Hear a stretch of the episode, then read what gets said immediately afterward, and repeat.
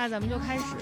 然后那个开开头，我觉得 这是一期非常奇特的节目，就是一个呃，今天的嘉宾是徐老师啊，怎么称呼？就就就叫你徐徐老师，许志远老师。你你你一般别人怎么称呼你啊？嗯，这样称呼可以的，没问题。啊，就许许志远老师哈。哎，不不不，这因为我们这一行其实就是问谁跟谁说都是老师，老师这个老师长老师短的这样。对对对，然后他管我也叫张老师。对我我我一定要给大家念一念你给我发的，可以可以念吗？那可以啊没问题信，没问题，没问题。我来找一下啊，找一下在留言板里边。我我第一次知道微博还有留言板的功能，然后我点进去之后发现，除了徐老师给我发的这条留言之外，其他收到的留言都是各种什么各大平台做数据，然后什么呃姐妹有空帮淘宝商家拍摄服装吗？包包、项链之类。然后只有最正唯唯一的一条正经的就是徐老师的，我觉得也是难得。我那天点开了留言板，就看到了徐老师的留言，他说。张老师，听你的幺零八已经有三个月的时间了。之前是在你和几个老爷们儿的节目里听听到你想做屯王幺零八的消息，后面都很长一段时间没有用过播客，最近一直关注你的节目。自我介绍一下，我一一年入行湖南卫视，到现在也差不多十二年了，从事广告行业，已婚，也有两个可爱的女儿。随着电视媒体下坡，现在稳定程度和圈子里的影响力都大不如前。今年六月非常想放弃，学点别的，然后转行自己创业，或做一点自己喜欢的，但一直下不去这个决心，有点虚荣心，也有点对未来的恐惧，甚至是体制内那个神秘光环的缘故吧。最近听了很多关于幺零八职场话题的节目，很受触动，但节目很多是女性视角，能共情，但总觉得有点区别，还是希望跟你聊聊，听听你的意见。做喜欢的还是要继续稳定。其实从道理来讲，想稳定就别想有自由，但想自由就需要冒一定的险。只是想问问，想你周围的像你周围的人，一般冒这个险的结果都是能接受，或者说是值得吗？然后我收到这条之后，就立刻回了许志远老师，我说我们俩要不要就直接认识一下，然后录期播客聊聊这个问题？他就很痛快的答应了。对我跟徐老师大概就是这么一个认识的过程吧。然后哦，我首先最想问徐老师的一个问题啊，就是 你的这条留言，我就是呃才看了前面几句，我就决定想跟这个人录一期播客，是因为我真的非常非常好奇，作为一个直男，就 为什么会有直男喜欢听屯王幺零八？嗯，我一开始听到你起这个名字，我一直想问，为什么叫屯王幺零八？那最可早的时候，就是跟几个，就像我留言上说的，就跟几个老爷们儿的那样的一个聚会。然后我突然，呃，听你自我介绍，然后你也在酝酿你要做屯王幺零八。我当时在车里听到这个播客，我就在想，这个为什么这个女孩要做一个播客的名字叫屯王？我当时想的不是你的这个屯。我可能还想的其他的、啊，你以为就是呃，就是我的那个本本意的屯，其实我本来就是要叫那个屯的，但是嫌它有点露骨。啊，就所以我就很好奇，然后又发现真的你在做这个事儿，呃，也做得很好，我就一直刷，一直在听。我发现就是很多聊的东西都能共情，也能觉得就是好像在了解你的人和你周边的这个环境。我一直在听上上上期。你在聊到了乐姐，就是这个乐姐的时候，嗯嗯、就发现这个应该也认识吧？对，就这个世界好友 是的，这个世界大也也小。然后你又说他当时你在快本还实习过，对吗？嗯嗯嗯。呃，所以我就觉得很玄妙。我最开始是跟着天天向上，然后在、啊、呃过了一段时间又跟了呃中餐厅。中餐厅服务了大概五年时间，嗯、然后又到了歌手，就等于是陪歌手那个节目走到了最后结束。然后今年听说又要启动歌手，但是不是洪老师那个歌手了已经。但我看你的自我介绍里你说你做的是广告行业，相当于你是在台里做商务导演是吗？对，就是一个导演组特别痛恨的岗位，就是等于是从商务的脚本的撰写，一直到呃现场录制到最后的剪辑，我们都必须要跟。嗯，算是一个比较对，算是一个比较熬人的一个，就是等于节目组他可能比我们更前期，他要呃策划一个节目，呃要疯狂开会，要疯狂选题等等。我们这个阶段是不参与，到了后面节目成型了，然后我们就开始介入，有时候就会动他们的这个蛋糕，呃，比如说他想要节目往这个方向走，那可能因为客户的原因，这两年从二零二零年开始吧，我们开始干涉。当然，这是一个，呃，怎么说呢？就是就也特纠结的事儿，就是开始干涉节目，干干涉的越来越多，到现在可能就完全跟以前，就我刚入行的时候，又是两个两个不同的方向，就变成这样的一个事儿。哦，你觉得为哎为什么会这样呢？是因为这几年整体的综艺的行情不好，然后客户的话语权比之前更高了？嗯，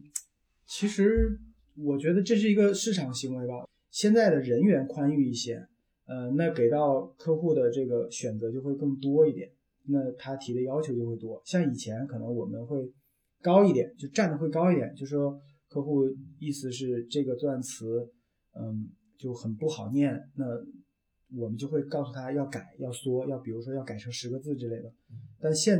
今时今日已经完全就不是那样了，就是他如果说我动了他的话。比如说，他其实是某一个媒介部，或者是媒介部的刚入职的小姑娘，或者是类似这样子的，他还对综艺啊，对这个植入他都不太了解的时候，他就瞎写一段词，然后他给他老板看，那可能老板也觉得，哎，那就这个词可以啊，大概就结果根本用不了，嗯，就嗯，我们给到艺人是最尴尬，因为我们要跟艺人对植入，有时候对植入就艺人就会露出很。我最开始的时候，我记得印象很深，一九年在路中餐厅，意大利那时候第一次跟王鹤棣对，然后当然我把词，我是担心他那个词是比较呃敏感，因为他特别绕。那个客户是拼多多，他的词就是你到哪儿买什么东西，有什么样的减免活动，呃，一定要买买到，比如说六十六块钱，我能给你送一个什么样的东西的这样子的词，就是。那个当然这是就是 嗯我我我当时觉得他就可能就是个小孩儿这样的词儿，我觉得很难跟他沟通，我就找他的编剧跟他讲，编剧拿给他一看，他写这什么沙雕，这这谁写的什么沙雕？然后我就跑过去，我就说这个这个是我写的，这是我写的。然后他就说啊，我不是这个意思，我觉得这个东西可能可以更像人话一样去说。其实我能理解他的意思，我也完全赞同，但是没办法，那个时候就是，就拼多多这几年的强势，就代表着他现在在整个的这个行业，其实，在我们这个行当看，拼多多其实比淘宝还成功。其实淘宝有点后知后觉，开始做综艺的合作呀，呃呃，做这些晚会啊，这都已经有点晚了。拼多多在一六年到一九年、二零年的时候是做的最狠的时候，那时候湖南台的。晚会也好，节目也好，全是拼多多。那个时候可能可能是他们的，呃，这个 CEO 应该是要把这波预算花出去，然后把这些人的这个投资人的钱还掉，然后自己再有别的计划。反正那时候投资特别狠，所以我们经常打交道，那个词就很很复杂。但是，嗯，怎么说我我执行了这么久，就是因为要跟他们也要对我们很绕口或者是不是人话的东西。只有一个艺人是让我印象特别深，秦海璐，他是唯一一个。他是难合作还是好合作？他是好合，他他就是这个我们之间的合作的关系是怎么说呢？就是在湖南卫视啊，可能区别于芒果 TV，因为 TV 的项目我们也有触碰，因为今去年和今年我们做一个融合，所以我们的人做他们的项目，他们的人做项目。我发现 TV 会更像市场化、半市场化的公司、半体制的公司。而我们就是就是说，你给我这个任务，呃，我就一定要搞定，我就一定是把这个，就比如说再绕口的话，我压着那个王鹤棣也得说，压压嗯，压着艺人也得说出来。对，就是有点像接到领导任务就得完成。对，艺人再怎么去反驳之类的，我们其实是，嗯，就如果我压不住你，OK，我就找。你的编剧，如果编剧压不住，我就找总导演或者制片，甚至制片人，我就让他们去施压。但这个是必须要完成，不完成的话会有这个撤单的风险呀，等等。这，嗯，那还说回，就王鹤棣今年在跨年的时候，我们对接的是百事可乐，他是代言人。问了几次，我说这个词你背不背得下来？他说没问题，背得下来。我说好，你就当着我的面背一遍。他也背了。OK，你可以再回过头看二零二三年的跨年晚会，他果真就忘了。要不是何老师在旁边，他那个词儿 就是他的话没多少，一共一十呃一十六个字，何老师占了大部分，结果还是被呲了。我说这个这些有时候看到这些艺人，当然也看到他们的一些这个这方面，当然呃这也不能 这么说，就跟我们工作可能也息息相关。秦海璐是因为他看一遍拼多多再厉害的这个再绕的词儿，一下就记住了。然后就说你放心，我不会有什么问题，你就赶紧拍就行了。我说好，我有点不信嘛。结果一拍，真的一个字不落，他自己老演员的那种素养，说好，我再保一条就没了，就就等于两条非常顺利。就是我真的到现在太牛逼了，嗯，可能也是，哎，怎么说呢？学学这一行经验比较丰富，或者是自己自己业务能力很强啊。其他我从来没碰到过。这样子的这艺人，还有一个是被封杀的。去年，去年真的是在云南。让我们猜猜是谁？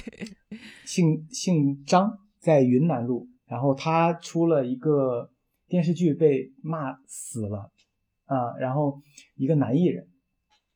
也也是，反正对这些东西的时候就很骄傲、很自信，说你放心，怎么样之类的。我们第一次遇到过有男艺人站出来说：“我来帮你拍植入。”就是这个植入。就是不需要你商务导演再去怎么调啊之类的，我来自己，嗯，动线呀。啊，那我我知道他是谁了。你说这行为，我大概知道是谁了。我相信大家应该也猜出是谁。反这当时真的，我我我都傻了。我然后我带了四个摄像，然后呃还有一台两两台 ED 叉，一台艾美拉，就是已经是很豪华的级别的这样的一个给他，就是只要把词念完就行了。我我说哥，你词背就是不用背，我给你准备大字报。然后他就拿着这个，可能过了十分钟，他说没事，我记住了。我说嗨呀，我有点心里没底。我说那行行，你来吧。结果果不其然没记住，然后也有活动信息，他也要改。比如说他的活动信息是过了法务的，就是公司的法务，就说我这个是在哪哪哪儿证明我有这个活动，而且这个活动的细节是什么什么。在哪哪哪儿买多少满多少减多少，这个是不能改的，但是他一定要改。他说这个这个不是不是我要说的词，这个显得我很傻，我不能接受这个。我说好，最最后我说那你要不补补我一条，补个音频，就像咱们这样子有一个录音设备补个音频，呃，反正就完全就是补的音频都是错的。我我那一次是正儿八经。就是对于我们的行业的这个这个来说，香港艺人、港台艺人其实是更更加的最敬业、最配合、敬业。对，就是他们的钱会相对多一点，但是他们会更更加的知道你要的东西是什么，他们也会主动的、积极的配合。大陆的真的就是呃，尤其是稍微带点流量了以后，就就不是就是我们想象的那个样子，而且价格都都比较比较贵。台里有一点好就是。他们就以湖南卫视的光环，很容易去压艺人的这个价格。就是我听说，就同一个艺人，对于不同的平台的报价真的是天上地下。但是他可能就觉得我的价格收的不高，所以你也不要提对我提太多的要求。所以我们有时候也被所以重担就落到你们身上了。哎，就是就就就跟他一遍又一遍的去磨。就这样，哎，那这个过程，这个过程你会内耗吗？你会自己就会被气到吗？就真的是动气的那种？会说你已经已经油了，就已经 麻了，已经不不会再被这些东西所牵动情绪了。就呃，大概这个分水岭应该是在二零二零年的时候，那一年我们这个行业变动比较大，是因为我的负责人，就是我部门的整个的负责人。嗯，在广告部应该算是副主任级别这样的人，然后他我的负责人和他的副手相继就离开了，他都不是说我嗯在别的部门去调，我是直接去离职，就是脱离了这个光环去。那他们去干嘛？去创业了？去？呃，有一个是去了，就是副正手的这个人是去了一家代理公司。但那家代理公司因为给他开了一个比较呃高的薪资，但是干了一年，他觉得也不开心，也觉得这个就是位置换了，它原来是所谓就是台里的这个保护的这个地方，但到市场上厮杀的时候，他觉得有点不适应。现在目前就在创业，做了一档老年人的节目，这个节目就就就反正我当时看到了以后，我我不知道这个想法是，呃，我们有次聊天，我说我在 B 站上看过一个视频，我说这个视频是嗯呃一个外国的，他是找了三个。很呃，大概就六岁五岁的小孩，找了三个将近九十的老人，然后就问同样问一个问题，就说你们害怕死亡吗？然后三个老人其实都没有任何，他说我根本不害怕死，反倒是三个小孩六岁五岁的这样的，他说我们很害怕死亡，我们就是他们问了聊了很多共同的问题，但是得到的结果是让大家去去去产生一些。嗯，思考可能就会对人生、对对各种各样的事情，那有没有什么遗憾呀？等等，他也会问这些。然后我跟他聊完，他就说：“他说他要未来专注于就是老年人的这样的一个，嗯嗯，就圈层。他他想做一些这个老年人相关的综艺节目，找多少百岁老人这样的。然后我另一个这个领导，他是他的副手，一个女生，她是完全裸辞。”就是到目前为止，从二零年到目前为止是就没有在做事，啊，中间有一段时间去了我们的另一个关呃就是购物的一个一个台里购物的一个公司，快乐购，呃，类似快乐，它叫小芒，嗯，就是 A P P 那种，快乐购是实体的电视，他就在干了一年，然后就完全裸辞，现在就在家待着，然后养猫啊，或者是出去走走晒晒太阳，就很怎么说？就对，就是我额外想提一个，就是去年的大概七八月，我在云南录节目的时候，我遇到了一个咖啡店老板，这也是我一直对你好奇的点，在于就是可能一个是吸引我的是学历，嗯，就这个咖啡店的老板是个呃呃，就女女士吧，然后我就跟她聊，她说她是北大毕业。他呃，我当然没有细问原因。他到了丽江开了一家咖啡厅，我就问他挣不挣钱。他说我，嗯，这个你也看得到，我一个月可能就只有大概，嗯，十十几杯的咖啡的这个量吧。他就没什么人，因为那个时候去年还在疫情期间。他说没什么人，他就自己做咖啡，自己做面包，就每天他的生活就我加了他的微信，他每天的生活就是。看着玉龙雪山搬一个那个，就是那种户外的凳子，然后在雪山底下磨咖啡豆，然后且他的小他的女儿在草前面草地打滚，就每天就是这样的生活。我当时看到我每天，我就真的，我真的不想了吗？好难受啊！就在丽江那段时间，就是可能生活一旦慢下来的时候，就感觉我好多次就在问我说为什么。一定用这么辛苦的方式去挣钱，或者是当你不需要太担心你的这个这个生活会很就是揭不开锅的那种状态的话，这个工作到底意意味着什么？就是有时候就想不通这个事儿，甚至是总觉得，嗯，很多人就劝我，就当然今年是我萌生这个就是离开这个念头是最严重的一年。然后很多周围的人都劝，呃，年龄大的、年龄小的也都说，这个一旦你离开，你就进不来了。而且现在的这个环境，你一旦走了，你再再想做其他的事情，其实是很难。他也是，就我当时思想很简单，就说那我要不就也像他一样，我开一家店来经营。当然，就我像留言跟你说的，我觉得就是如果你。遵循自己的爱好，因为我也喜欢运动。你上期你聊到你的运动的经历，我我好佩服你啊！你能十五分钟，我昨天自己尝试了一下，因为我一般在锻炼的时候都会做一下平板，我只能大概坚持九十秒左右。就是我会那个时间段，就是尝试像你说的放空或者怎么样。我哪怕我手机，我第一次打开手机的那个视频，我在 B 站上我在看，我也坚持不了，就是超过这个九十秒以后的时间，我就。真的好佩服，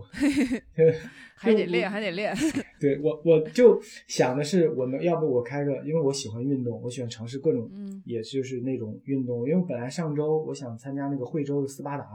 但是因为我的小孩和我的老婆都感染了那个呃流感还有肺炎，所以我就算了，我就取消了那个行程。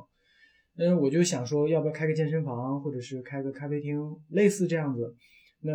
呃，很多人就说，就说你这个是有点不成熟。为什么？他说你其实没有想好，你只是跟着兴趣来。他挣不挣钱你是不清楚的，甚至他一定会亏。当然，我又打了一个退堂鼓，觉得哎呀天呐，就是三十七岁、三十六七岁，然后又要面对新一轮的人生的这个选择的时候，就就很很考验，也很磨人。我现在就是类似于摇摆啊、纠结啊，就就每天都在纠结的这个过程当中。哎，我看到你们在聊职场的时候，我我既羡慕又希望有一个出口，就说觉得看是不是我能有。嗯，就是我的这个选择是我认可的。我刚才听你讲下来，你是不是会感觉自己在这份工作里边就有点被工具化的那种感觉？就是你做的事儿也像一个工具，你本人也像一个工具人，然后在完成客户给的一个个任务而已，没有什么意义感的获得。是的，就完全这怎么说？我们这个部门它会有两个工口。呃，比较前线比较重要，一个是业务，就是拉客户进来。那具体把客户拉进来以后怎么做，就是我们来对接了。也就是说，整个业务它顾名思义，它肯定是呃挣更多的钱，它只看钱。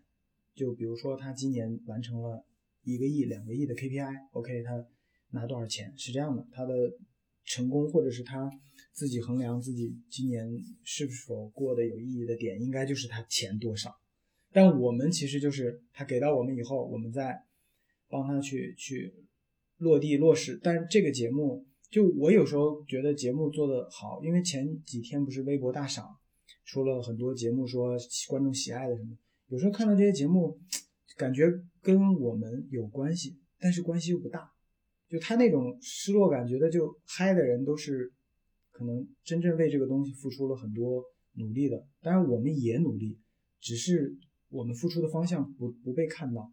也没有最终的一个落地的一个结果。就比如说，我们当时我记得有一段时间，大概两三年时间，客户喜欢发锦旗，就跟咱们到那个诊所，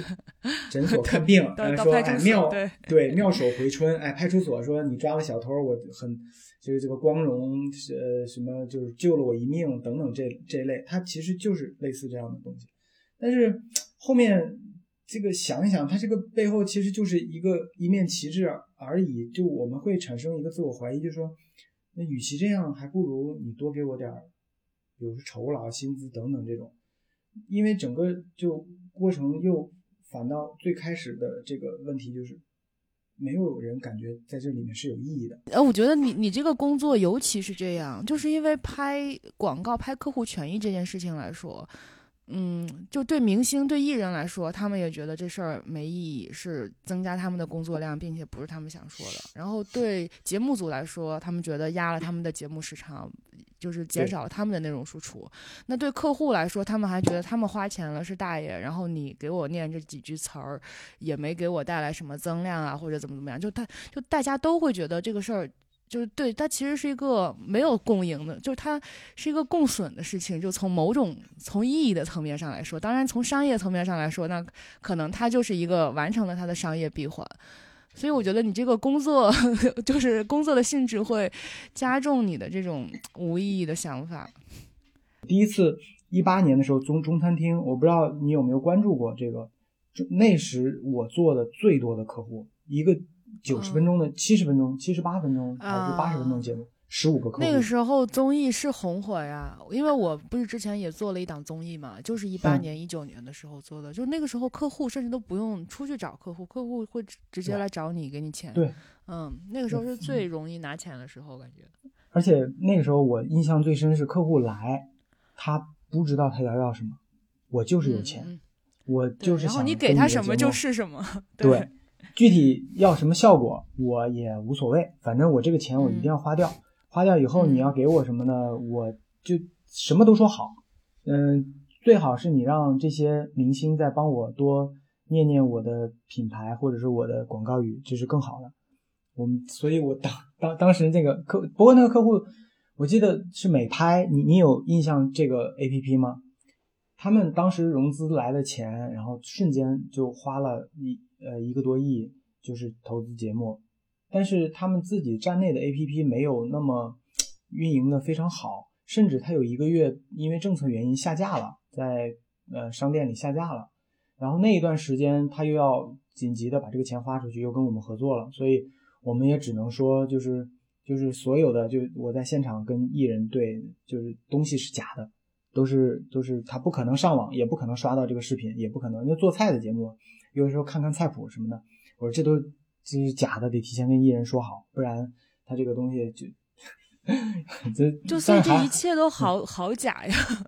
而且我听说过一些现象，就是很多。公司的比如说商务负责人、市场负责人，他也知道他们的产品没没这么好，他也知道公司要尽快把这笔钱花出去。那对他来说，最赚的办法就是收回扣嘛。就比如说两个亿投给一个什么节目，然后跟节目有一个私底下的再有一个协议，比如说你回扣给我一千万、两千万这个样子。那他就中饱私囊，就好多大公司的钱，当时的一些明星的创业公司融到的钱，都是被这么给贪走的。对，你说阴阳合同这件事儿，当然这是一个以很早以前的一个话题啊，是没有办法去去规避的。我是觉得，就你他不可能有一个嗯，类似跟你第一是税。还有一个就是他的这个这个所谓的就刚刚你说的这种这种情况，对啊，他不可能不赚钱。他如果不赚钱，我做这个是是为什么呢？我当时一听很多艺人发微博，好贵。对对。然后对于那个公司的创始人或者老板来说呢，他其实也知道他手底下的这个市场部的负责人在吃回扣，但是他如果算笔账，就是他帮我赚过来的钱跟他贪的钱相比，哪个？划算就是我我辞掉这个人到底划不划算？如果这个人他真的能帮我赚来两个亿，那他贪了两千万又怎么样呢？所以那可能老板也就默许这种事情发生了。就最后整个事情就是以这种 不健看似健康，但其实又不健康，但其实底子上它又是符合这个收入和这个成本的这个平衡的，就是整个就是以这种奇怪的方式在运作，然后最后所有人都。不知就不知不知不知道念这个广告的意义在哪儿，但是还得念，就就这件事儿就发生了。对，就这这是一个非常非常长的利益链，一直到媒体到平台，一直到受益人，包括艺人在内，整个这一条线就是最开始的他们多少的钱啊，一直分到分到分到分到分到最下面的这个下游。当然，我觉得这些人是拿，就是当然是就是很。有有勇气啊，就像我们经常说的，那个裤裤腰带都拴在脖子上，这样去做这个事儿。但一旦有问题，最挣钱的生意都写在刑法里。然后我我们的动荡就是台里，就自从我进到这些年，就是我们这边我这自己的这个部门更换领导的频率非常高，有一些是因为问题，有一些是是因为派系，也有一些是因为这个自己可能。嗯，有自身的一些原因，就是经常换领导，两年可能会更换一个负责人，就整个大的部门的负责人，每两年到三年就会更换。铁打的领导不是流水的领导，铁打的你。所以我们现在也是就搞得皮了。我们这一届进来的，可能是在嗯能剩下的大概就五个手指数得过来了，就已经不是原来。就我前今年的六月份，我一个就一个很很小的一个小女孩，她大概是九九九年的，然后她呃跟我就突然有一天发信息，她说呃我们一起吃个饭，我们小组嘛，说一起吃个饭，大家我请大家吃饭。我说怎么了？她说我离职了。我说啊你离职？因为她我很吃惊的点是在于她的爸爸是整就是广电里面的老员工，等于他是我们所说的广二代。呃，他就跟我一说，我说我很吃惊，你这么年轻为什么要走？他说我就很简单，我一个就是我觉得太累了，然后我没办法去坚持。第二个就是我觉得挣钱可以更轻松。哇，那一刻那一刻我我就就当然我也是很触动的，这样的就是他一个这么年纪的小孩，他才来一两年吧，差不多，然后就跟我一讲完。就说那咱们就吃个饭。他在他的离职的那个申请里面写的是，呃，我是脸盲，所以这份工作要认识非常多的部门和人的脸，我记不住，所以我就得走。啊，嗯，还有另一个就是今年一个实习的孩子，是二零零后了，他就有一天是我们在做你好星期六，所以他有一天他就问了我一句，他说：“老师，我看你每天都特别忙，我能不能问你一句话？”他说：“你问。”我说：“这个这个，你一一年的收入有多少钱嘛？就是类类似他说的一个钱。”然后我说：“没有啊。”他说：“啊，你这么累，这么辛苦，连这这些钱都没有啊？”当然，怎么说呢？就是可能我对于就是新进到这个里面的这些孩子们，就会有点怎么觉得他？你说他觉得这个事情简单吧，他上手很快。但是你说他对整个这个行业，甚至他对于这些有没有光环加持，觉得你干的不是一位一一份只为了钱而做的这个工作的时候，又觉得他们特灵活，就是觉得。很很容易去选择，我就我们那时候进到这个平台的时候，你不给我钱我也干，就无所谓，反正有这个光环，一听出去七大姑八大姨听，你这孩子在在这个湖南卫视觉得就很开心，觉得就是很骄傲。但是你不管里面在干什么，然后所有的人就问的你第一句话是能不能带我看一下《快乐大本营》，能不能带我？我刚进来的时候打肿脸充胖子，我有同学来找我说能不能看《快乐大本营》。我没办法，因为那时候接触不到那么那么深的这样的人，然后我自己找黄牛买了买了票，我说你们进去看，那时候票 贼贵，九百一张，我天！而且你那艺人那一期是 Angelababy 和赵又廷，哇塞，那那真的是我就是就这这层这层光环，这就是把我们一直从从一开始就是所谓是洗脑吧，或者是桎梏吧，就是一直。放到现在了，就变成了一个，就我现在的醒来，我会觉得有点，我有点像个废了似的这种感觉，就也不知道是用怎么用语言来形容，只是觉得好像周围的这些人可能会更加的灵活，他们在积极的拥抱改变，拥抱整个这个环境，但是我就看到的，就是只能是类似于被动的，就是你给我什么，我接受什么。所以我现在就想着说，是不是应该要改变，应该要去去感受一个不同的这个生活。所以我每当听到了你和你的节目当中有这个这些呃人和事儿的时候，我就非常感兴趣，我也就就一直关注看他们是怎么想的，他们是怎么来嗯，就他们特别的就轻松松弛，就是就是面对着接下来的这些生活，包不管是在做事的、不在做事的，或者是裸辞的等等。他觉得就这个日子过得是非常爽。我我有我有一段时间就经常问我离开的同事，我说你后悔吗？就像一个就是有点病态的那种，我就见着他我就问他一句。那你希望他们后悔吗？还是不后悔呢？我心里其实是有点希望的。我我希望他们说的这个能把我就拽回来，就这种感觉。嗯嗯嗯。但我最后就听到他说，就是我有一个同事，然后他就说。我后悔，呃，我说啊，这是第一个，也是唯一的一个告诉我他后悔的人。嗯，然后我就说怎么后悔？他说我后悔没早点走。我说你大喘气，那就是所有的人非常的开心。所有就是我到目前为止认识的这些年龄可能在我之上或者是比我年轻的这些，其实都觉得就很好，很不错。但是可能就老一辈，甚至是。台里的一些这个长老级别的，有时候大家一起吃个饭聊一聊，就还是会语重心长的说你该怎么样怎么样呢？就是两两边的人都在打架一样，在我的脑海里。当然，我自己觉得，就今年差不多就是给自己一个这个时间的时候，应该要做出一个决定和选择了，不能再这么拖了。明白。嗯，但是你刚才说你听，你先说，你先说。我我不是我感觉好像是在抱怨这这个这个事儿似的，这一期没有没有我我我听得很好，理解你的处境和状态，就是我我听进去了，我然后我设身处地的在想这个事儿，就是你刚才说听屯王的，我和我的朋友们的聊天，觉得大家好松弛好轻松，然后在做自己的喜欢的事儿什么的，嗯，但是我也理解你的那个纠结，就是我们的不同在于你可能还需要养家。你要养家糊口，你还有两个孩子，然后我们这些人就一个个的 光脚的不怕穿鞋的，可能也还没到那个时候，没到要去考虑养家糊口的时候。现在就是一人吃饱全家不愁的状态。然后可能这是一个很重要的因素要考虑的。嗯，那你你有想过说，如果你出来的话，你要怎么去？就是你你首先你手头的积蓄还是能维持一段时间，对吧？对的。然后你也可以这些积蓄也可以拿出来做点小买卖什么的。是的，也也做了相关的准备，只是就差那个临门一脚。也想的是说，是不是可以做一个嗯选择？当然，这也是一个就是反复。就我我我觉得怎么说呢？就是人有时候快刀斩乱麻是最舒服的一种状态，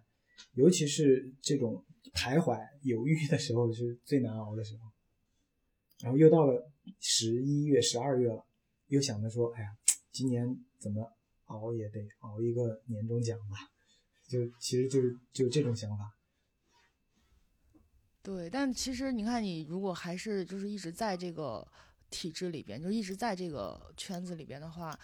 嗯，它其实每年是循环往复的，开年，然后你要定 KPI，然后开始干，然后最后拿拿拿年终点，拿年终奖，就是你其实没有时间。就跳出来喘口气，说我我真的是 all in 去思考一下接下来怎么弄，就他还是会牵绊住你。我觉得这也是这个 机机制设设计之精妙，他会把人，呃，就像那个小鼠一样，小鼠在那个转那个圈儿一样，一直让它在里边转，没有办法跳出来。我我觉得你说说这些，其实很多时候让我觉得很点题，就是。我我印象特别深，是昨天还是前天，我在听你聊运动的时候，你说打高尔夫的时候能看出一个人的性格，就是这个运动其实是可以看得出性格，以及他能就是通过这项运动改善你的这个，比如说有比较急躁的这个感觉，就是我是觉得是是很，就那个时候还是挺触动我我我觉得我现在就是那种被设计的，在一个笼子里，但是想在门口。但是又没有在门口，就是可能一直在试探。现在就是在这种环境当中，当然，这个人设计这个笼子的人可能就在旁边，就在看着，说你你肯定不会走，你肯定会待在这里，因为各个方面的原因。当然，哎，这是这是一种自由的代价吧。不过，我觉得也就跟你这么说完，其实我会知道大概就是说。现阶段的选择的每一种选择，它都会有一些这个需要付出的东西。嗯，那可能而且这个很看很很看个人性格。我觉得他最后的这个事情会怎么发展，很看个人性格。就是比如说我是就我这种性格的人，我可能就是习惯于说我先一把火烧掉我现在有的，我再去看接下来会怎么样。就像你说的，快刀斩乱麻。我如果知道我恐惧那个结果，那我就去尝面对那个结果，我就把那个结果搬出来，我就生让自己去面对它，看看到底会怎么样。嗯，然后这个过程其实，嗯，我我自己会有一种直面这个东西的爽感啊。就又说到《再见爱人》这节目，就是我其实很理解傅首尔离婚这个事情，就而且他我也很理解他把离婚这个事儿搬上节目去赤裸裸的展现给大家。我觉得他。在这之前肯定会知道自己会被网暴，会遭受这些就是嗯那个大家的非议什么的，但他仍然愿意把自己最害怕的东西拎出来去去面对它。我我我是觉得这里边是有一种就是个人的那个性格底色在里边。我很我因为我也是这种性格底色的人，所以我很理解他的那种行为。那我如果把我自己的这种性格搬到你的这个事儿里边，我觉得我我可能会做的也是。就是啥，我啥都不要，我就去干我要干的那个事情。我先把这些之前我该舍的东西，我我啪啪啪，我一一通乱一通舍完，然后我就开始干。哦，呃，我觉得那个时候我会有一种豁然开朗、天高海阔的感觉。但是，嗯，问题是不是所有人都是一样的性格？然后，如果是因因为我也不太了解你，我们这是也是第一次说话，我不知道你的。前前世今生前因后果，你的从小的成长经历，所以也没办法帮你去下一个判断，说你怎么样才会好受。嗯，就我觉得归根，但但你看我所有的东西，我归根结底落在的不是好过，而是好受。就是我，我好像这又回到了那个经济基础的问题。就是我现在不需要养家糊口，不太需要去考虑生存，所以我没有把好过这件事情排在第一位，我是把好受这件事情排在第一位的。那可能每个人的。就是每个人面临的状况又不一样，那可能你首先要考虑的就是好过这个问题，然后再考虑自己好不好受，那又是另外一番选择了。所以我觉得给人提建议这个事情，我我基本不干，因为我觉得这很太难了，就是而且怎么提都不可能真的去契合那个人最本质的需要。嗯，我一直想问你，你为什么突然选择要再继续上这个，就是继续深造、上学、学东西？以及你你我我听说你你上一期节目其实说你学东西的时候就感觉非常的快乐，嗯嗯嗯，就整个过程很享受。因为首首先我就是做了一个断舍离的决定吧，算是在二零二二年，就是我把公司的我就是本来我们公司是有一个公司的样态的，就有一个地点办公地点，然后一群人到点来上班，到点下班什么的，就我把这个东西首先我我感受到它让我。难受不快乐，然后让我每天，呃，起床就觉得要面对这一摊事儿，觉得很不爽。那我就把它给全都，嗯，砍掉。我不要这个东西在在我的生活里边出现了。我需要，我可以有公司，但我的公司为什么不能是一个线上的实体呢？然后我就做了这样一件事情。然后做完之后，我才有机会去喘息，或者每天有大把的时间去做平板支撑，就是去放空自己，然后去思考我。到底我活着一辈子的，就我想要什么？然后我想到了是，我这一辈子如果没有什么，我就不行不行的了，或者我就觉得这一趟白来了。然后我我有点想到了是，如果我没有去，嗯，探究明白这个世界上那么多的，嗯，真理也好，或者是去读了这个世界上那么多的优秀的别人的思想，那些好的作品。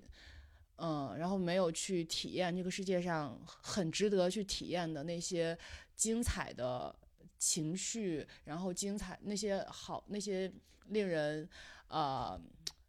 一生难忘的那些体验，那些情感体验，就这些东西对我来说，如果我不去搞一搞，不去看一看，不去弄明白一下，我觉得这一辈子是白活的。那这些东西具体的表现形式。其实就是去探索这个世界，然后去更深入的认识这个世界嘛。嗯，然后我感觉我在前几年创业的过程当中，我虽然在行为上我去体验了很多，比如说就融资啊，然后创业呀，做公司啊，然后做生意啊什么的，但依然有很多在这个就是本质底下，不是在现象底下没有去探究清楚的本质，就就像刚才说的，就是像那个小白鼠困在那个轮子里边，一圈一圈的在转。嗯，我就很想有个机会，如果我能跳再跳跳脱出来一层，然后从别的角度去看看这个事情该有多好。那我想到的就是去做学术，然后去读书，去学校里边从学学界的角度去思考这个业界的问题。嗯，然后正好，因为我做的公司也在做文化类的 MCN 嘛，就平常也会和和很多大学的学者啊、老师啊合作。然后未来我也想把它做成一个，就是聚集了一群学者、知识分子的这么一个 MCN。那我觉得回学校读书其实也跟我做这个公司将来想把它做成的样貌，并不并不相悖，甚至是可以互相补充的。嗯。这就又加深了一层我回去继续读书的原因。然后最后一个原因就是我导师他要招博士生嘛，那天就问了我一嘴，说如果我想跟着他回去读博的话，我可以试一试考这个博士。然后那既然我我觉得有有有导师看好我，然后我我也有这个想法，我也正好有这个意愿，我就去尝试一下，然后就考上了。稍，原来你在埋埋这个暗线。嗯。但是我当时也当时在埋，当时没有觉得自己在埋暗线，呃，因为就是考博这个想法就是坚定，或者我说我就确定了我要考博士，也就是我导师在去年就是临近报名前几个月问我说可以试一试，我才说哦，原来还有这个方向，还还可以这样搞啊，那我就试一试。在这之前完全没有想过要做学术，完全没有想过要读博。现在这段。日子是不是跟以前创业比的话，会更，就是让你觉得，嗯，应该怎么用语言形容？是更加的就对比呢？就是肯定哪一种是嗯，让你觉得是更加能让你自洽，或者是能让你觉得就我就应该是干这个的这种感觉？哎，还是完全没可比性问题我觉得倒对，就是我我我是从来没把这个，就从来没把这个东西当做一个问题去比较这两个谁就是谁好谁坏，或者或者谁高谁低，就这两个过程都有让我觉得不适应的地方，都要都有一些瞬间让我觉得啊，我这是我这我这个人真是太不适合干这个了。就比如说之前创业的时候，我会觉得我这个人太不适合做生意了，我根本就不是一个商人的头脑。然后我现在做学术也是因为我之前的学术基础其实比较薄弱，就虽然我一直是清华的，但我其实一直是所谓实践派的，就是拍片子毕业，然后包括一直在创业啊什么的。嗯，我对这种就是学术性的研究，其实一直都是就是上课上学的时候也就是听听而已，学学而已，也没有真的深入的扎下去过。所以现在刚开始回来读博，其实还是有很多东西要补，有很多的思维方式需要去转变，需要去培养，然后有很多问题需要问。嗯，所以就是这两个东西，就在我看来都是一个门外汉试着去朝这个圈子里边去跳一跳，去深入的探索一下的这么一个过程。然后你看，其实这两个这两件事儿也很体现我这个人的特质，包括我之前去做综艺也是这样。就是我最开始投往湖南卫视投简历去《快乐大本营》当实习生，那个时候我之前也是没有做过任何综艺，然后也不是学这个的，就大家都是学什么广电编导什么的，我也没有学这个。嗯，然后就我你看我的我的经历好像都体现了我的这个特点，就是我有点那种就是。呃，也不能就叫死猪不怕开水烫，这叫什么？呃，出也不是出，呃，初生牛犊不怕虎也不对，我我觉得你比较爱动手，就是动手乱拳打死老师傅。喜欢喜欢有不同的这个方向都尝试了，才能知道自己适应的这个嗯方向是什么。就是我不太会给自己规定说，我就是该干这个的，就这是我的领域，我我我要我我就是一辈子要干这件事情。我好像很，就这既可以说是一个优点，也可以说是一个缺点，但是我就没太有这个习惯，没太有这个思维方式去把自己固定在一件事情上做到老。呃，然后我每干一件事情，我就会有点像刚才说我为啥要读博一样，我会给自己是呃洗脑，我会给自己有很多的啊，我就我我现阶段干这件事情真的是绝佳的时机哦，我会给自己很多这样的提醒，这样的理由，让我哎就是兴高采烈的去做这件新的事情，即使我可能并不擅长，或者我之前并没有接触过，或者之前只是在这个圈外圈外打转，那我也就并不害怕或者并不担心自己能进入到这个圈子的稍微核心一点的地带。嗯，包括之前创业啊，之前做综艺啊，都是这样。因为可能是就所有的反馈给我的都是正反馈，就创业也好，做综艺也好，那我不都是一个赤手空拳的状态，然后，呃，就就闯一下就进去了，进去了就发现，哎，以为自己会做不好，结果做的还可以，就做下去，做出了一点小小小的成绩，嗯没有那么难，或者没有那么的不可思议，就会发现就这这种正反馈得多了，那可能这次读博对我来说，也觉得也让我觉得好像没那么跨度没那么大，或者没没那么难搞，那就搞搞试试。如果你带着没那么难搞的心态进入到这个对你来说其实有点艰深或者有点难的圈子的话，好像很多事情就变得。就就有点像那种，就叫什么心，就是你心里想的那个事情就会应验的感觉，就好像真的没那么难了，或者好像真的挺开心了。嗯，我有点哎，跟你聊天，我好像总结出了我的一些行事规则。我我其实觉得就是你会更多尝试，然后又提升了你对这个人就把控人生的这个勇气，就是你的勇气在不断的增加，你就又能干任何就是你你认为你可以尝试的事情，然后在就是我现在可能也是你欠缺的，就是我我我觉得你你身上我看到的这个东西是我没有，因为我不知道这个责任是不是怪的体制，还是怪什么样的一个情况，那就是把这个勇气这件事消磨的已经很很少，很就是少之又少，你没有办法做出很多尝试，呃，就还是回到刚刚你说的那个，就变成了一个笼子，然后那个那个体制已经把你固定在那里，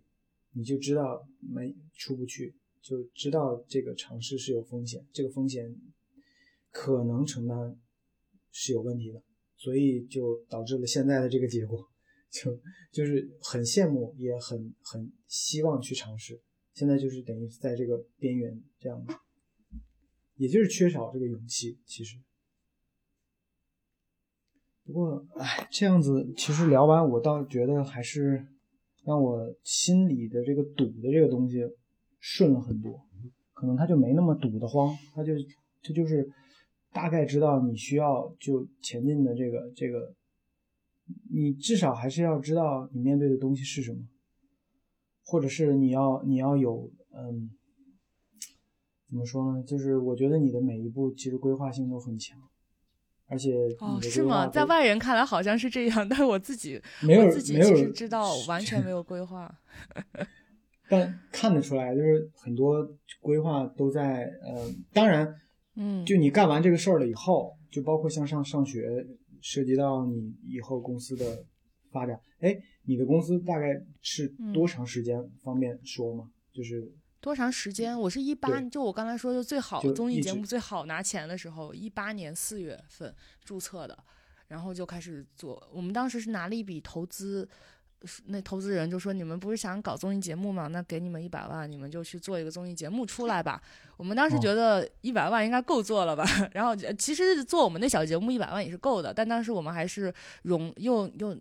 拿了广告商的钱，就是又做了把我们的综艺做了出来，做了三季。然后到疫情二零年吧，就是当时我们的头号赞助商倒下了，那个时候也是就是综艺节目开始进入寒冬了嘛，也也不好拿钱了。然后我们就开始做播客，因为当时中文播客刚刚进，刚刚在国内兴起。开始搞播客，然后慢慢的把我们播客的方向聚焦。一开始就是各种类型的都搞，后来就只搞学术类的、泛学术类的、泛文化类的。然后合作的基本上都是大学老师啊、学者呀什么的。就是我们还是很想要把我们的优势发挥出来，就是做这种叫学术大众化或者学术通俗化的这种事情。就是比如说一些社会学的老师啊、经济学的老师啊，然后嗯，也不是说给大家讲课。呃，类似十三幺或者类似看理想，类似那些，对那种调调的东西吧。然后，呃，但是这个事情其实是一个长线的事情，因为我们现在签约的这些青年学者，他肯定，比如说你拿拿到市面上去，肯定没法跟刘擎啊，跟那些呃戴锦华老师啊，就是这些已经功成名就的，甚至马上要退休的老师去 P 去去去 PK 的。那我们就现在先。嗯，慢慢的签约一些这样的人，然后慢慢的去跟他们一起成长。那可能他们需要五年、十年的时间成为业界大拿。那那个那这个时间我等着也是等着，对吧？那我还不如自己去读点书，上个学，学学学习学习，就大概是这么一个思路。但所有的这些事情，对我就你你在你看来很有规划性的事情，在我看来都是马后炮。我都是后验的才给自己安上了这个路径的。给他安排的很合理，包括结婚，包括找对象什么的。我我就是完全是没有任何的规划和想法，就随着命运的安排来到了这里。嗯，所以我这个人其实挺不相信规划这件事情的。挺好，可能他一切都都是就是，虽然最开始的时候你都觉得这些事情都不就这个这个没什么相关的。但后面好像又能捋出一条联系他的线，把一二三全部都串。这大概就叫命运吧，灵魂的欲望是命运的先知。哇，一下子就就是开始升华了一下上价值的部分了，啊。没有，就我你刚才说你你之前是一个很堵的状态，我其实也蛮有感触的。就是我其实也提不给你提不出什么好的建议，我唯一想。建议你的就是不要在心很堵的时候去做决定，你先把心给疏通了，然后再做这个决定，我觉得会比较好。因为大大多数你在心很堵的时候做的决定，有点会有点赌气性质，会有点或者有点就是，呃，就处在一个非正常状态下的一些想法。就你，我觉得你首先要做的是先把心里的淤堵给排出来。然后再做决定，嗯，而且我觉得你你在做这件事情啊，你你，我觉得你说了这个过程，其实就是在排瘀的过程。这也是我当时想说，哎，就怕就是这个排瘀的过程其实是没有营养的嘛，就担心它会其实会影影响你做一期节目的一个内容的质量。啊，我没有，我没有，我我这节目很随意，你也看出来了。我感觉他们聊的不知道为什么，我总感觉节目内聊的那些东西都是一些比较，呃，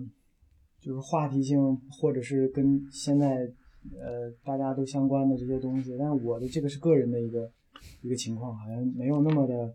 具象，能涉及到啊，一一批，我觉得，我觉得你这个贼有代表性，而且他，你看似是一个三十，你是三十五、三十六嘛，就看似是一个三十五加的问题，但我觉得二十五加的人、四十五加的人、五十五加的人都有这个，就是其实都在面临这件事情啊。就是当你被困在一个局里的时候，你是继续解这道题，还是你你你说老老子不干了，就是要从这个局里出来。其实每个年龄的人都都困在这个东西里。那可能对于二十五加的人，这个局它是一个坐标系，或者是一个年龄时刻表，被催婚啊，或者是你二十五加，你你要找一个体制内工作啊，或者要什么考编上岸之类的。那对三十五加的是你这种状态，四十五加呢可能是一个婚姻并不幸福的呃女性。五十五加呢，可能是我孩老孩子也上大学了，老公也退休了，然后我就困在，就是我我我困在那个是东西里边儿，我要不要出来？就各各每个人都有各自的那个局吧，大家都在局子里。没事儿，跟每个阶段可能都有这个。我呃哎，那你对象怎么？你对象怎么看你现在的这个问题啊？他很支持啊，就是我老婆就觉得应该要跳出来，你每天都这么烦，何必嗯把这个情绪一直积累积累积累到不能改变的？再加上他始终，我也不知道，就是我老婆她很乐观，她是一个她是射手座，她就是特别自由，她就觉得应该是要呃多去尝试，然后你要烦了你就要去玩儿，玩好了、嗯再面对下一个阶段的挑战。嗯，如果有哇，多好呀！有，这个老婆多好呀！我有时候他的就是每次跟他聊的，恨不能就马上辞职，就是就是跟他聊一嗯聊一聊就，就想着赶紧放弃。我还有一个跟我一起进到湖南卫视的同事，他很早就离职了，他后面也是创业，也做文化传媒公司，但他就反正我不知道他的状况如何。前一阵子经常说要贷款借钱过桥，就类似这个把钱拆东墙补西墙这样的，也也、嗯也很开心，就每天都在玩。现在在泰国，然后就觉得嗯。这个日子过得就是没有想象中 那么难受，就每天都非常呃成都人，就每天都很很快乐，一个男的，然后跟我老婆这个性格就很像，就每次都是、我都觉得为什么他们都那么乐观，是不是压力或者是难受的地方都在我这儿？因为我老婆她嗯。没有，她一直是有就让她在带着这个两个孩子，也没有想希望她能呃工作，因为我们是两个都是外地的，就等于是我是甘肃的，他是江西的，我们就在这个长沙这个地方，也是因为，嗯哎，也是因为湖南卫视，不然也不会在这儿扎根。嗯等于是我们嗯在这儿没有亲戚朋友，就是来就来了，来了以后就在这儿工作，然后就一直到现在嗯，一一年来的，嗯到十十二年了差不多，来在长沙。你俩你俩是在这儿认识的，还是没有，我们俩好早呃，我们嗯。是零五年，我们在武汉上的大学，然后哦，认识到后面一起出国，呃，念完了毕业回，其实是去了北京，在北京其实干了干了一段时间，但是北。嗯京我不知道你有没有这个感触，就是嗯，感觉距离好像人和人之间都很远，然后在那儿又交通没有那么想象中的那么好，总觉得嗯就是特别的生分，就感觉在那儿不属于这个城市一样。没有烟火气，就是我我特别喜欢长沙的烟火气，我每次去长沙都很开心。啊、欢迎你下次再来。城市，呃就因为就是它跟南方的城市比的话，好像少了点儿人味儿。嗯我不知道这个形形容是不是恰当，就是总觉得，呃嗯，这个邻里呃邻居的，或者是在那个城市生活就没有幸福感，嗯就有有点孤独吧，嗯呃，有点个体的，就是就是好像我们就是个个体，我们也融不进他们的生活的嗯这种感觉。我们就大概嗯待了一年，然后就说那我们就去一个呃长沙，因为不靠江西，也不靠我的老家的这样的一个地方，所以我们就折中，正好有一个工作的 机会，嗯找了个中间过来了。啊。对那你当时是你当时是要先实习，然后要过试用期什么的才能入职吗？对，是的，呃，就是类哦似于正常，就是实习完，再到呃这个应该叫项目聘，然后项目聘完了嗯。再是这种呃劳务，然后再到最终的台聘，就这一系列的哦。台里的这个、这个流程，因为也熬了这些年，我之前听他们讲过，就是最后要转台聘特别困难，就是要经过一个很长的时间，然后好多人在那儿干了很久都转不了台聘。我湖南卫视可能就有这一点，当然这是以前的一个留下来的习惯，就是很多实习的孩子就挤破头，我要不拿薪资也要在这里待着。对，就好多人还交钱去实习。对，他到现在都要交钱，就是要交五百块钱给到台里。啊，很多实习的孩子过来一听说要交钱来还实习，你们还不给工资，他就不来了。就是大概嗯两两二零二零年之后的孩子来了，都说这个不行，那我无所谓，我在这儿我还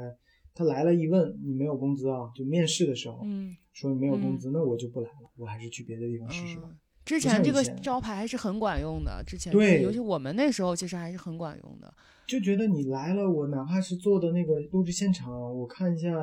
呃，艺人啊等等这些，我都都觉得就是还是一个很幸福的事儿。再加上又能工作，又能学到一些这个东西。当然，我觉得在这个地方待，短时间内学到东西的概率其实不大，它需要熬，真的就是把人往死里熬，就跟着后期是最熬的，然后再跟着前期的这些导演去开会。然后 一个个我感觉都是都是真的是豁出命来，就是湖南卫视能有今天，真的大家都拿命豁出来的，就是比别的平台可能就没有那么舒服，啊、然后到现哎现在可能就没有以前的那种，因为现在我们的老一辈的制片人现在都更新的都快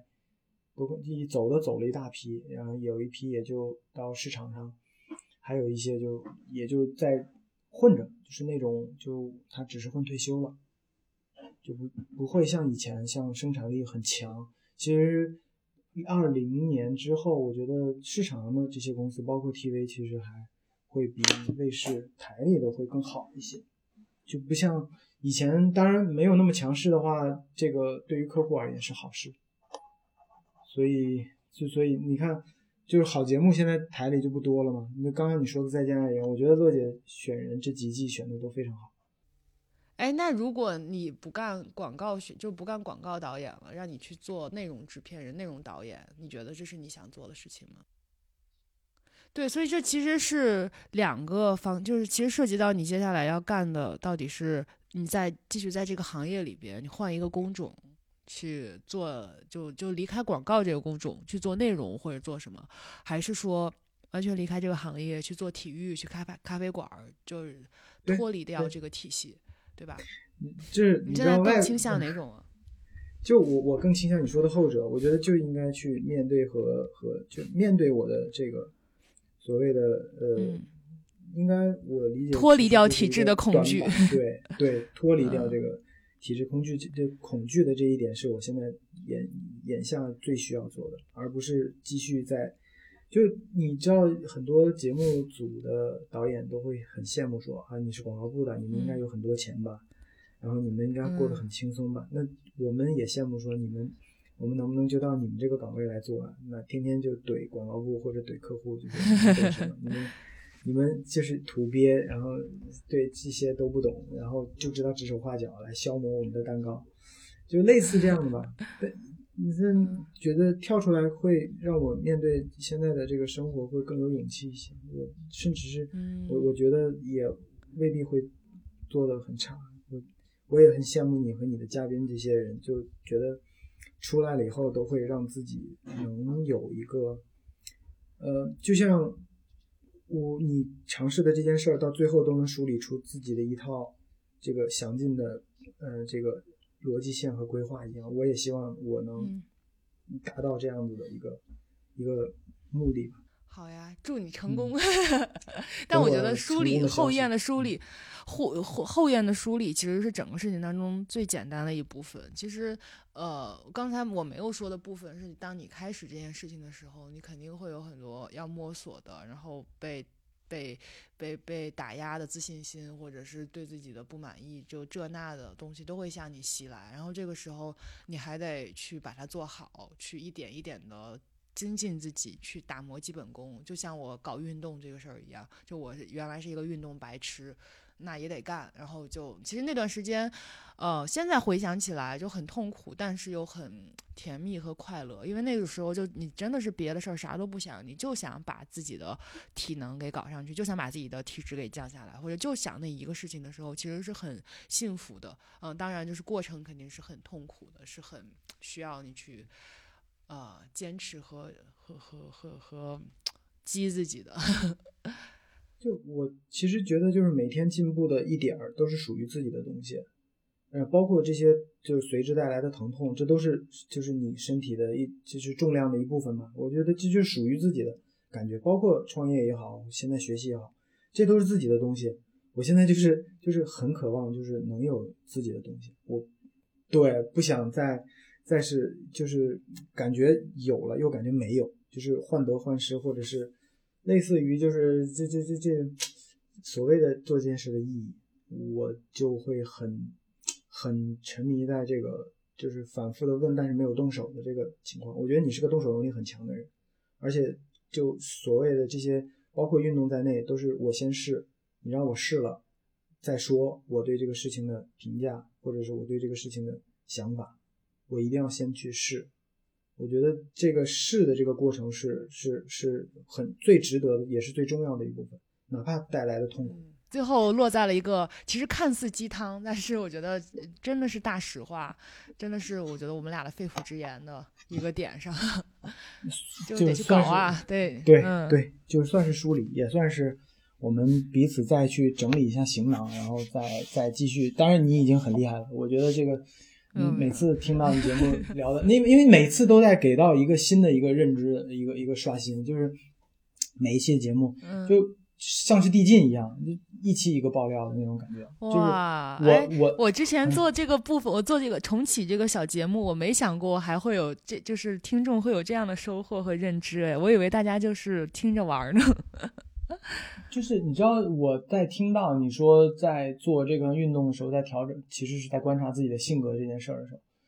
我觉得你怎么想的能有这么深？我我真的就是刚开始就第一是觉得这个这项运动它其实是烧钱的，它没有就是不会。当然，为什么它烧钱？肯定是因为它很多的东西值得这些就更加高阶的这些人士们的喜爱，它肯定是有他喜爱的点的，就是。我们换句话说，这个人当领导，你不管他做的不好或者好，他一定是有他的特质在里面。你要去琢磨这件特质，而不是说，哎呀，他什么什么都不如啊，说话啊什么的，就他凭什么这类的？我我觉得就是，我只是没想通的那个点在哪。结果你一说完，我哦，我原来是这样的，他会磨练 这个 人的这个，就为什么他是，就像老虎伍兹他去做这个事儿的时候，他可能跟你的心灵。跟你的身体，包括你的精神意志都有强烈的关联。你后面又说了十五分钟的平板，这个我天呐，我就好像要刷新我的认知一样，就一次又一次的在递进这个认知，就越来越厉害，越来越厉害，就债台高筑的那种。对 我就知道你的学历的时候，知道觉得是一个，哎，怎么说呢？就是就是学习能力非常强的一个人，但是没有想说，除了学习能力之外，对于很多这种。就是当提到运动的时候，我是觉得，嗯，这个应该属于我的强项吧。但是反倒后面你继续聊、继续聊时候，我就这是我心里自己的犯嘀咕啊。后面觉得，嗯，这个更更厉害了，值得学习。没有没有，值得就像一个实际的实际的运动能力，还在真正的运动大神面前还是渣渣。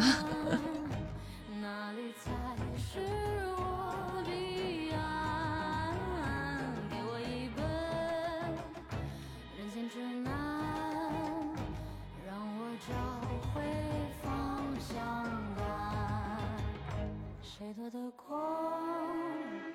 这一